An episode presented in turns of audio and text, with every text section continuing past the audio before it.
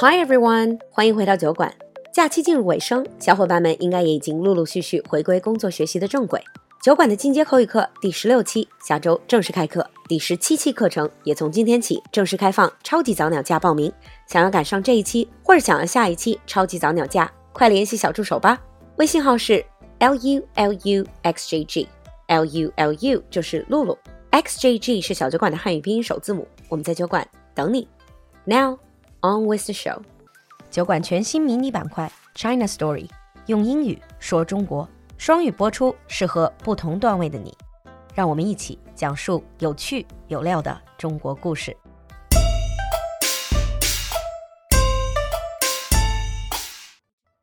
Hi everyone，欢迎回来，用英语说中国。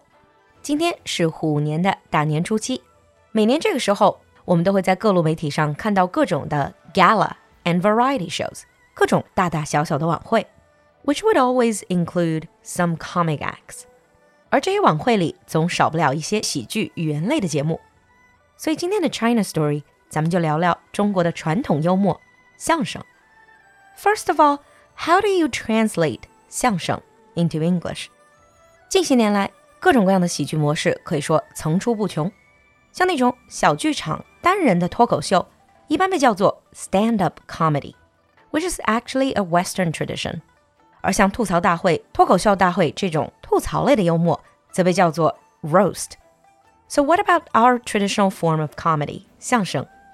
Well, 相声 is usually translated into crosstalk or comic dialogue. This is a traditional performing art in Chinese comedy and one of the popular elements in Chinese culture. The reason why it's called crosstalk or comic dialogue is because it is typically performed as a dialogue between two performers. 之所以被叫做 comic dialogue，是因为咱们最常见的相声模式就是对口相声，a comic dialogue between two performers。就我个人来讲，以后很喜欢老郭或者一些相声前辈的单口相声。This is a comic monologue by a solo performer, sometimes quite similar to 评书 or traditional style of storytelling. And even less common would be 群口相声. This is a group act by multiple performers. In the traditional comic dialogue, the two actors are the leading actor, called 逗哏, and the supporting actor, called 捧哏。我们说传统相声是语言艺术 ，That's because the 相声 language is rich in puns and allusions。那是因为相声多用谐音梗、双关，还会影射用典。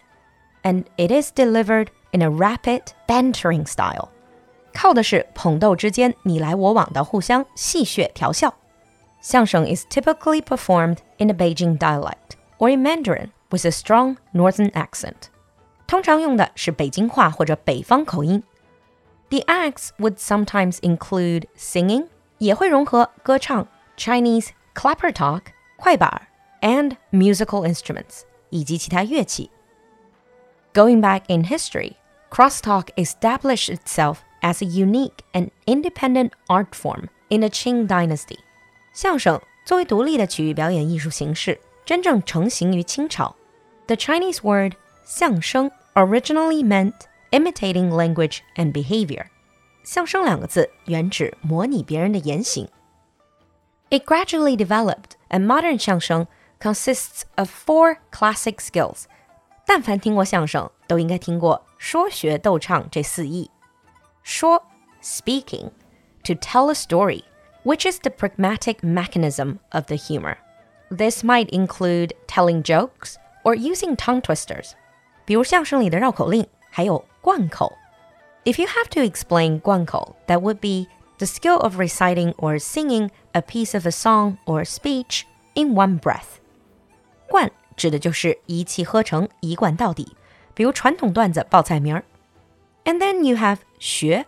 This would include imitating accents, sounds, dialects, as well as imitating the singing and the actions of specific characters in traditional Chinese opera. 老郭就常说，相声演员唱戏，那不是唱，而是学，because they're imitating other performers. And then you have 逗 teasing. To make jokes of others, teasing is the soul of 相声 because as we mentioned before, it is all about bantering. 我们开始也说到，对口相声本来靠的就是捧逗之间的 bantering 戏谑调笑。And the last one is singing. This part is about singing something specific called 太平 lyrics. 对于传统的相声演员，只有太平歌词才是真正属于本门的唱功。So speaking, imitating, teasing, and singing. 说学逗唱 one of the key elements in crosstalk is the idea of 包袱, which is the most important part of a joke. This is really similar to the idea of a punchline in English. 相声里说的包袱相当于英语里说的 punchline. This is the big reveal at the end of a well-structured joke. Punchline is what makes a joke funny. Writing the perfect punchline or the perfect 包袱 in 相声 takes a lot of work and experience, but when it's done right, it has a big payoff. Despite the popularity of xiangsheng in recent years due to the rise of comedy clubs like De Yun many people still find xiangsheng to be a little bit too lowbrow. 虽然在德云社等等相声团体的努力下，近些年来相声似乎也逐渐找到了自己新的观众，但是还是有很多人觉得相声太俗，不够高雅，too lowbrow。that is because xiangsheng is essentially known for its humorous and satirical nature. It often employs insult comedy, sometimes even toilet humor. 因为相声建立在讽刺的基础上，经常会有冒犯性的玩梗 （insult comedy），比如爸爸儿子的伦理根，甚至关于屎尿屁等等的 toilet humor. But as a fan of this particular comic form, I truly think that instead of clowning around the stage, real xiangsheng masters often can resort to sublime verbal skills, perfect timing, spontaneous humor, and a rich knowledge of Chinese history, art, and literature to make audiences laugh. 但其实相声贯穿了不少中国文化。真正的相声大师可以博古通今、引经据典，节奏掌握和控场能力完美，是真正的语言艺术家。So regardless of your comical preferences, this traditional comedy style is definitely worth a try. And that ends today's China story.